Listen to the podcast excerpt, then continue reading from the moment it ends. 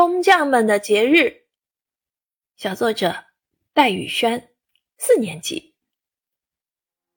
一把焊枪，爱爱国能在小小眼镜架上引线绣花；一双巧手，徐丽萍可雕刻火药，为国铸剑；一份信念，李华宇由教书先生成为技能状元。大国工匠彰显大国风范，大国工匠托起巨龙腾飞。在大国工匠中，工匠们精益求精、追求卓越的精神，深深地鼓舞着我。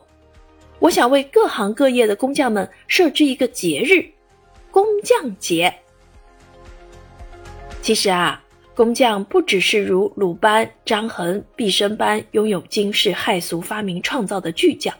还包括千千万万对精湛技艺孜孜以求的普通匠人。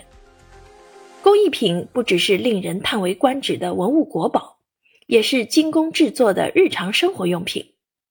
而工匠精神也不止于工匠本身，它是各行各业的人们干一行爱一行钻一行的精神品质。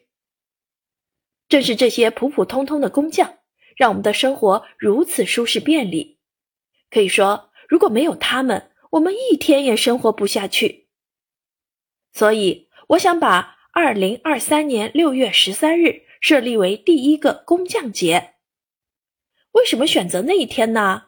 因为啊，六月十三日是圣将鲁班的诞辰日，这既是对历史工匠的致敬，更是对世代匠心的传承。